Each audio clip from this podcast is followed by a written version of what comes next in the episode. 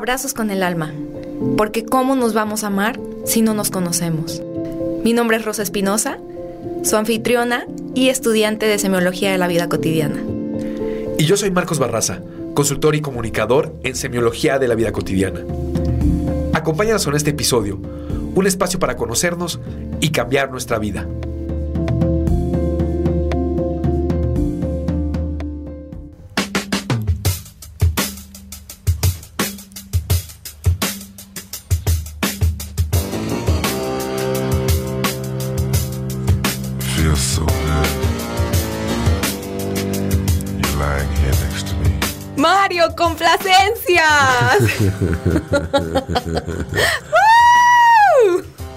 Se me hizo, Marquito. Es la entrada que querías, ¿verdad? Esta es la mera entrada que amerita el episodio de hoy. Déjala correr, Rosita. Ay, no, Marquitos, era mi sueño, era mi sueño comenzar este episodio con esta canción. me estaba muriendo de risa, ¿eh? Si me hubieran visto, no podía con la risa de hacer mi sueño realidad. Para el, ero- para el episodio número 18, erotismo y castidad.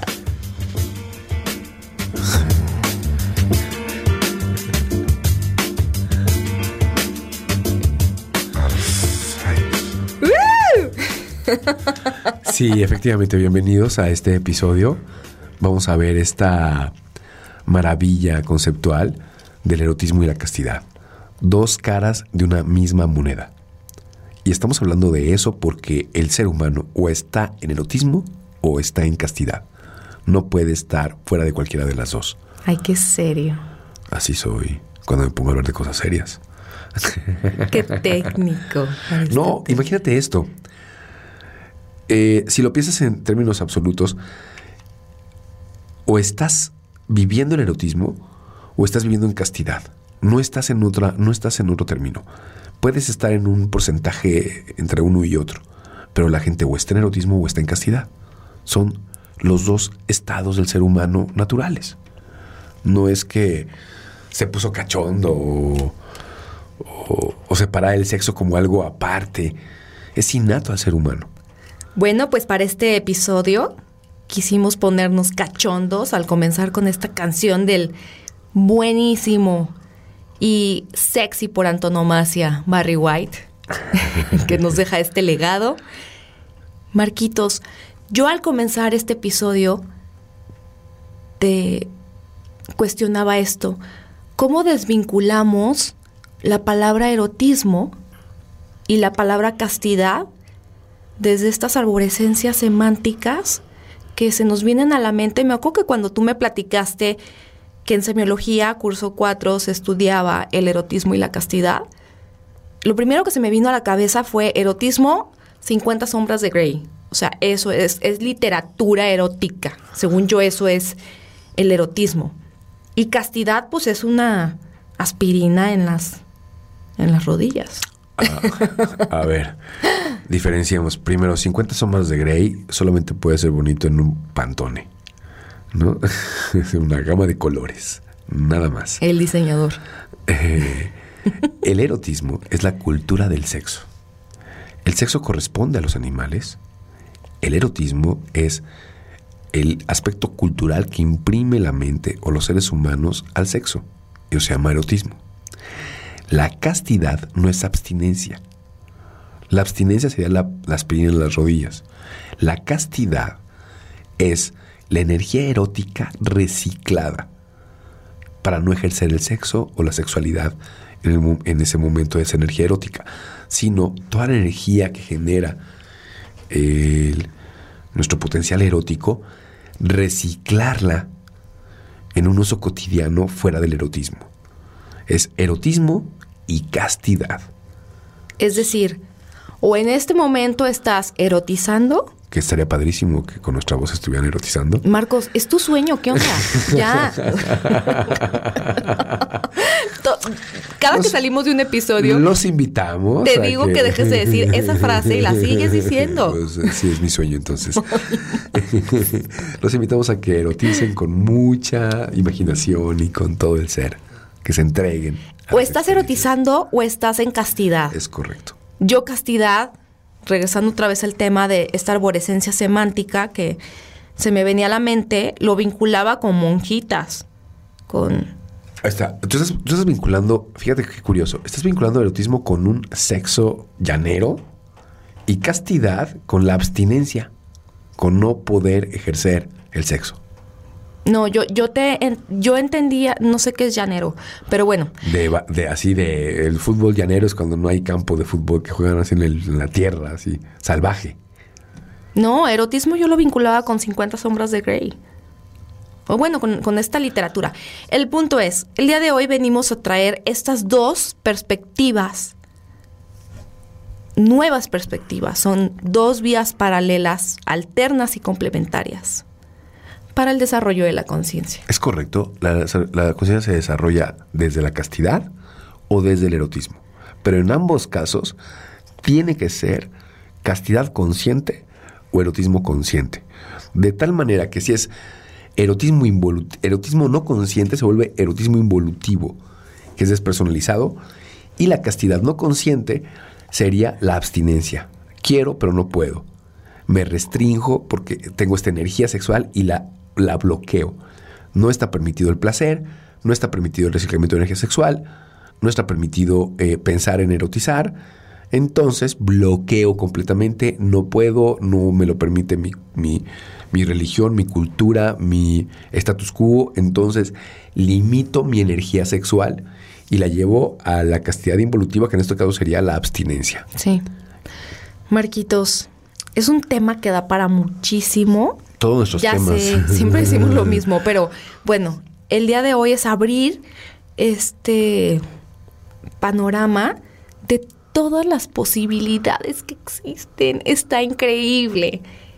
Y vamos a ver en los siguientes episodios incluso un código de ética que nos propone el doctor Alfonso Ruiz Soto relacionado con la ética erótica. Está buenísimo. De verdad que si tenemos este material, si lo estudiamos a profundidad y si nos proponemos vivir una vida mucho más Plena, más plena consciente. en este potencial sexual y en esta esfera de la vida social, porque el erotismo lo clasifica el doctor Alfonso Ruiz Soto como dentro de, de- de la esfera de la vida social, híjole, nuestra vida sería otra, ¿eh? Si, si nos libráramos de tantos tabús, de tantos mitos, de tantos clichés, es el tema... con- Es el tema más condicionado, yo creo. O sea, esto y la muerte, ¿no? ¿Sabes Yo qué creo? Que la sociedad siempre ha tenido miedo a lo que no puede controlar. Y el placer sexual es una de las cosas que la sociedad menos puede controlar. No sabe qué hacer con él. Es demasiado intenso, demasiado poderoso. De repente pierde uno la cabeza por el tema de la sexualidad. Y entonces eh, se vuelve una, pues más que un camino evolutivo, se vuelve un camino de caos o de consecuencias nefastas para quien no puede eh, equilibrar y llevar su erotismo a los niveles más altos de desarrollo de su conciencia, a un erotismo evolutivo. Considera ¿Cómo? lo siguiente. Antes, eh, considera que los animales, parece ser que el ser humano es el único animal que hace el amor viéndose a los ojos. Imagínate esto, ¿eh? o que tiene relaciones sexuales viéndose a los ojos.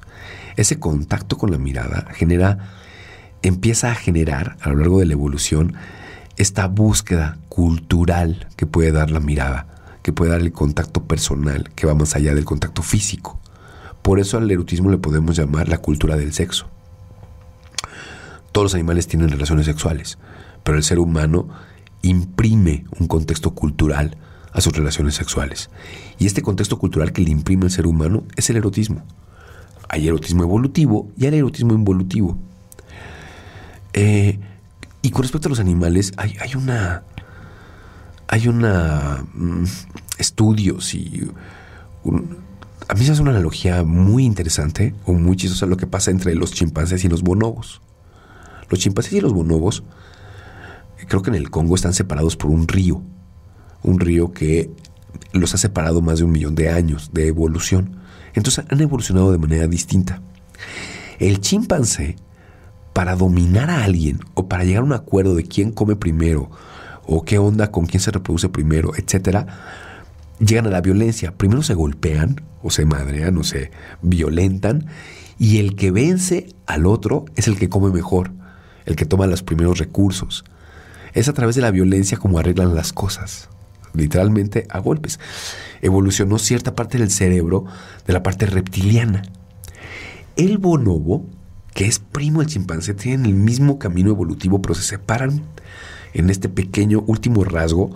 Tiene más desarrollado el lóbulo frontal correspondiente a las emociones.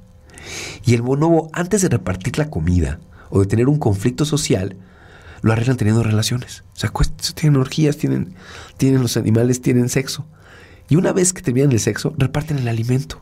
Una vez que tienen un conflicto social, tienen sexo y arreglan el conflicto social. No, pues bien de buenas.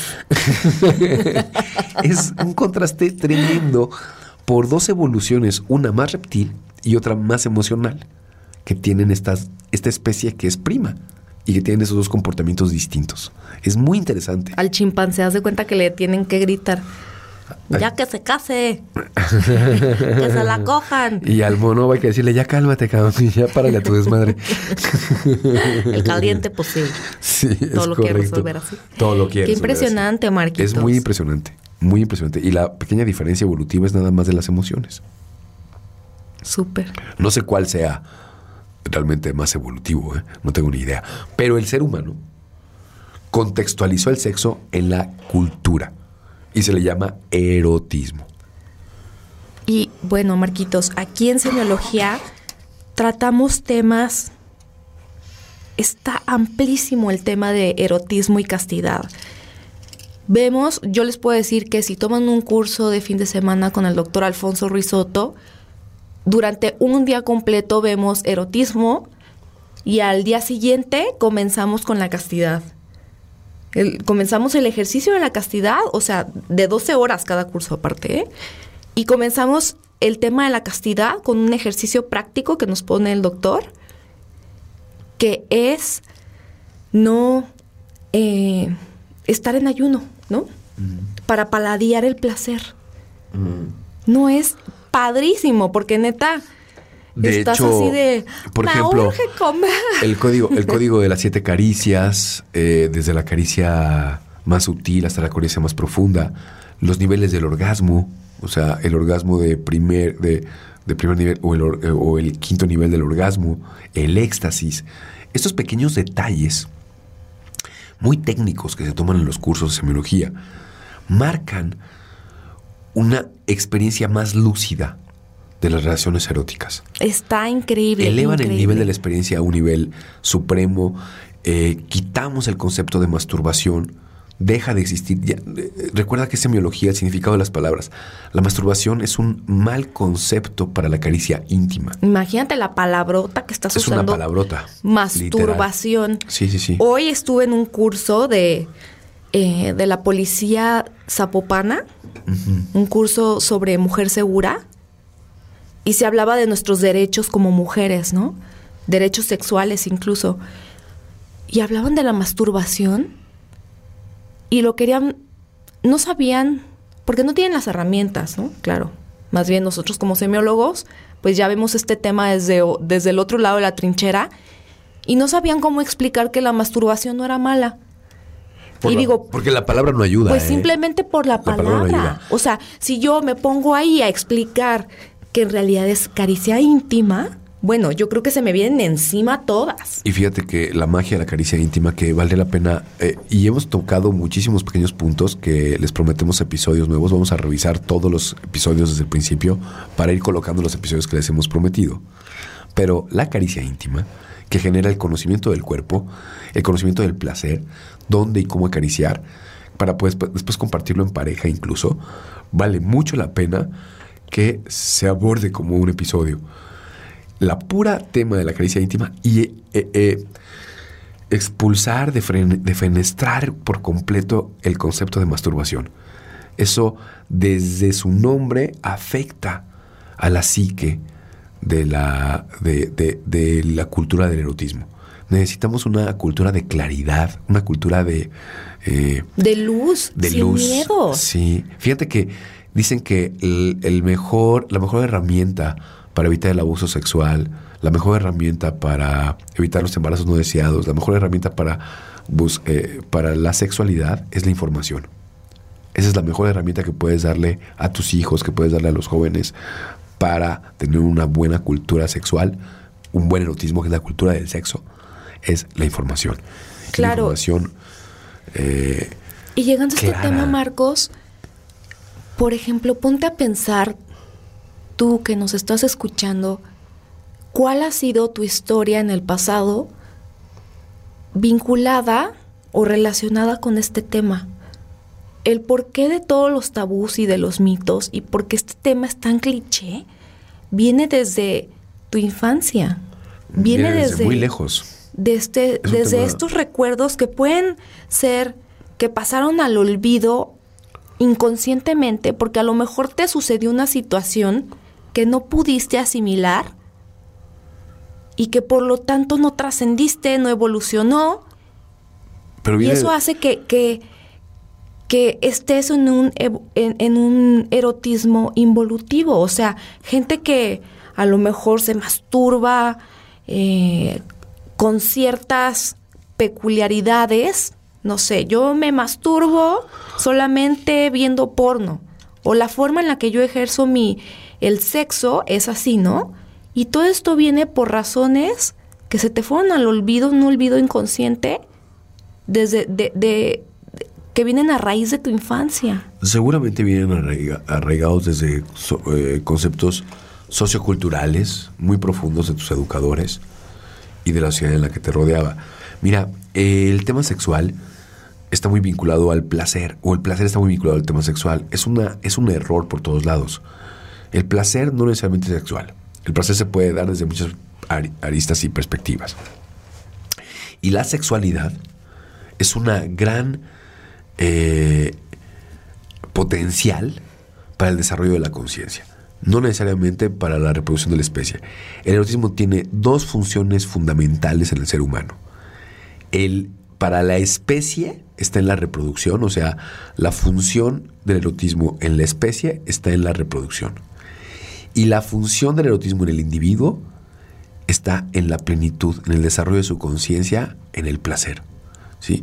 Entonces, es fundamental eh, sacar de este contexto sociocultural que el placer erótico es pecaminoso, es algo que hay que tenerle miedo, es algo que hay que tenerlo eh, bajo las sábanas, porque este, esta penumbra que tiene el erotismo y la castidad de nuestra cultura es lo que genera la violencia sexual, es lo que genera la falta de asertividad, es lo que genera los problemas en los jóvenes, eh, los abusos sexuales, tienen que ver con esta opacidad del tema de la sexualidad. Es fundamental que se hable con toda claridad, que se explique con toda claridad. Hay muchísima ciencia ya involucrada, muchísima medicina ya involucrada, eh, psicología, eh, muchísimos pensadores como para que todavía pueda ser en las familias un tabú que en lugar de generar una evolución en todos los involucrados y todas las personas que ejercen su erotismo de manera natural, genera miedos y genera ocultismo por el miedo al placer, por no saber controlar el placer. Que se vea como algo sucio, ¿no? Y aparte que de hecho lo ocultan, ni siquiera se ve. O sea, Entonces, la ¿cuántos- plenitud erótica se vive en el closet literal. Exacto. ¿Cuántos nudos de significación no hay respecto a este tema? Ok. O sea, imagínate familias en las que esto, y aparte aquí se juega con la escala del libre albedrío. Es, si lo hablas con tu familia, ay, tus papás que open mind. O sea, no, por eso es una cascabelera esta. por eso está como está, se embarazó no sé cuántas veces. Y luego, De hecho, yo creo para que, los- de hecho, yo creo que no. Yo creo que si en una familia se habla claramente de la cultura del sexo entre, sus, entre los miembros de la familia, habría muchísimos menos embarazos no deseados, habría muchísimos menos problemas en los encuentros sexuales, o sea, en cómo quieran ejercer su sexualidad cualquiera de los involucrados de una familia donde no hay ocultismo, la información es clara, se atienden las responsabilidades, se plantea el código de ética erótica, como bien lo mencionabas, para saber que el, el sexo te puede llevar a grandes niveles, así como la castidad, ¿eh? la castidad, que es el reciclamiento de energía sexual en tu creatividad, en tus actividades, en el deporte, en todo lo que hagas. Es energía sexual reciclada. Exacto. Y como oyéndote al otro extremo, ¿no? De estas familias mochas, que las estereotipan como mochas. O sea, ambos caminos son de involución. ¿Por, ¿Por qué no vivir? Es algo normal, por favor. ¿Por qué seguimos viviendo en esta cultura donde se le tiene miedo al tema, hay prohibición? No sé, o no puedes hablar esto con un niño de 4 o 5 años que ya empieza a tener inquietudes. Yo me acuerdo que fue un tema lograr hablar esto por primera vez con mi hija. Me acuerdo que me preguntaban cómo le había hecho para explicarle de dónde salían los bebés o cómo nacían. Es un tema súper tabú. Fui a pláticas, ¿te acuerdas que fui a pláticas? Una plática que si me voy al extremo, Estaba muy desafortunada. súper desafortunada. De hecho, encontramos unos libros, unos libros preciosos que Sí. hablaban de cómo, cómo conducirte sexualmente con los niños y hablan de los uno, de los uno a los tres años, de los cuatro a los siete. de No, los son siete- del... El, el- es cómo explicarle sexo a los niños. Si alguien quiere conocer exactamente el, el- el título del, del De la libro y el biografía. autor, yo se los paso con muchísimo gusto. En este momento no tengo exactamente el material, pero bueno, es de los 0 a los 6 años, cómo explicarle a un niño de los 0 a los 6 años eh, cómo nacen los bebés. Y luego esa pregunta se turna en qué onda con mi cuerpo y con esto que estoy sintiendo de los 7 a los 14 años. Mm. ¿Cómo explicarlo así? Está increíble. Sí, bueno, se lo sí. expliqué a mi hija. Fue la más feliz. Porque cuando, cuando tienen el, cuando, cuando, cuando sacan el tabú de su mente y ya no tienen las preguntas no, no resueltas, ya no andan investigando e indagando. Lo tienen como solucionado en su psique y entonces deja de ser un tema tabú y deja de ser un tema que llame mucho la atención.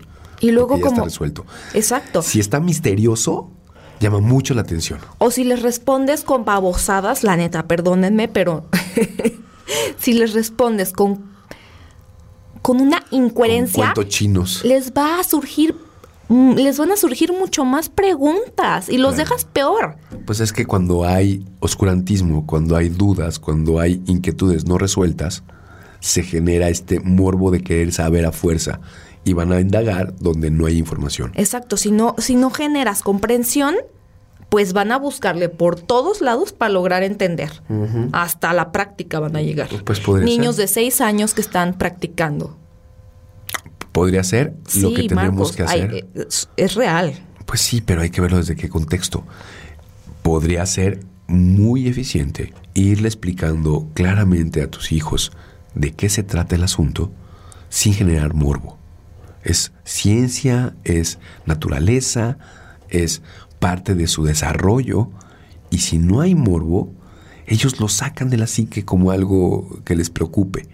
Lo van a poder hablar con claridad todo lo que les suceda.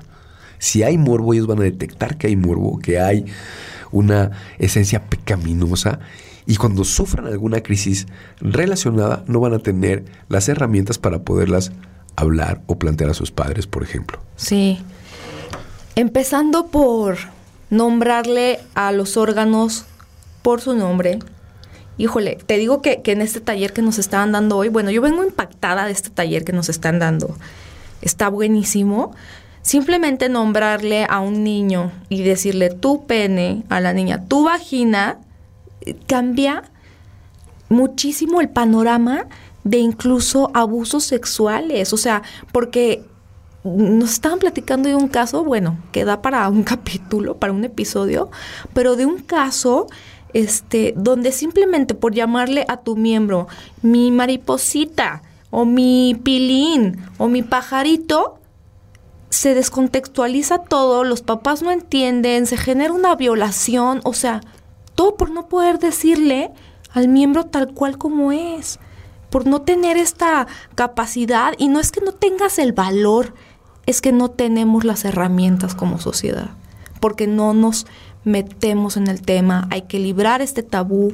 Marquitos, ya se nos acabó el, tiempo y queríamos hablar de un montón de cosas viene aquí el, el- erotismo involutivo. O sea, ¿qué es el- el erotismo involutivo? Sí, eh, sin duda tenemos... eh, los invitamos a los cursos de semiología. El curso 4 es erotismo y castidad. Porque tenemos que encontrar cómo vivir nuestra calidad de vida sexual desde el, desde desde hacia el camino de la evolución, hacia el camino del desarrollo de la conciencia. O bien vivir nuestra castidad desde no como abstinencia, sino como un camino evolutivo de la conciencia. Las personas que deciden vivir en castidad pueden llevar su vida en castidad a los altos niveles de desarrollo de conciencia y al momento de quitarle la, el, el velo del tabú, el velo de lo pecaminoso a la sexualidad, al erotismo, van a tener la lucidez, las herramientas, el amor para poder guiar a los jóvenes y a los adultos a una vida más plena, erótica, a una vida más saludable, a una vida de mayor desarrollo, a una vida de mayor eh, encuentro amoroso con ellos mismos y con sus parejas. Porque básicamente la diferencia entre erotismo evolutivo e involutivo tiene que ver con el, eh, con el erotismo personalizado, el erotismo dado a alguien. La carga del amor tiene una gran relevancia en mandar el erotismo hacia la evolución. Y la carga de la des- despersonalización, que es esa psicología del lupanar, le quita toda la capacidad al erotismo para que sea evolutivo y lo manda a los terrenos del evolutismo, al erotismo involutivo. Es el contacto personalizado. Es la carga de la relación personal contigo o con alguien más. Es, Es- algo hermoso. Es algo bellísimo Está si lo llevas increíble. desde ese nivel, desde a mí, luego. este curso, Marcos, cuando yo fui a México a tomarlo por primera vez, me voló los sesos. O sea, fue. ¿En dónde había estado viviendo todos estos años? ¿Qué es esto? Porque aparte te hacen recordar todo esto que traes desde la infancia, tú, cómo, cómo has ido evolucionando, cuál ha sido el concepto que traes en la mente sobre el erotismo, castidad. Todas las caricias que has vivido. No, no, Rosita. no, algo impresionante, pero bueno. Ah, Es que maravilloso, es maravilloso. Entrégate desde la experiencia amorosa a tu vida erótica, que es la cultura del sexo, o a tu vida en castidad, que es el reciclamiento de tu energía sexual. Pero entrégate desde la lucidez del amor al placer, no desde el miedo. La diferencia es descomunal. Ya nos pondremos más cachondos en otros episodios. Se vienen dos episodios increíbles sobre el código de ética erótica que nos va a despejar un montón de dudas y que si cumples este código, este contrato social con el quieras. erotismo, Haz lo que éntrale, éntrale, para todo, para todos. Muchas gracias y si están en pareja, desarrollen su erotismo en pareja y si están solitos, éntrenle con gusto y con amor a la caricia íntima, conozcan su cuerpo. Ese consejo les doy porque no, no. porque- Marcos soy. Ay, yo completé la. Ah, no es cierto. Disfrútalo con amor. Muchas gracias. Sigan nuestro Instagram, por favor. También preguntas anónimas, lo que quieran. Escríbanos. Abrazos con el alma. Yo soy Rosa Espinosa. Les mandamos un abrazo muy cachondo. Yo soy Marcos Barraza. Bonita semana. Gracias. I'm hung up, no doubt.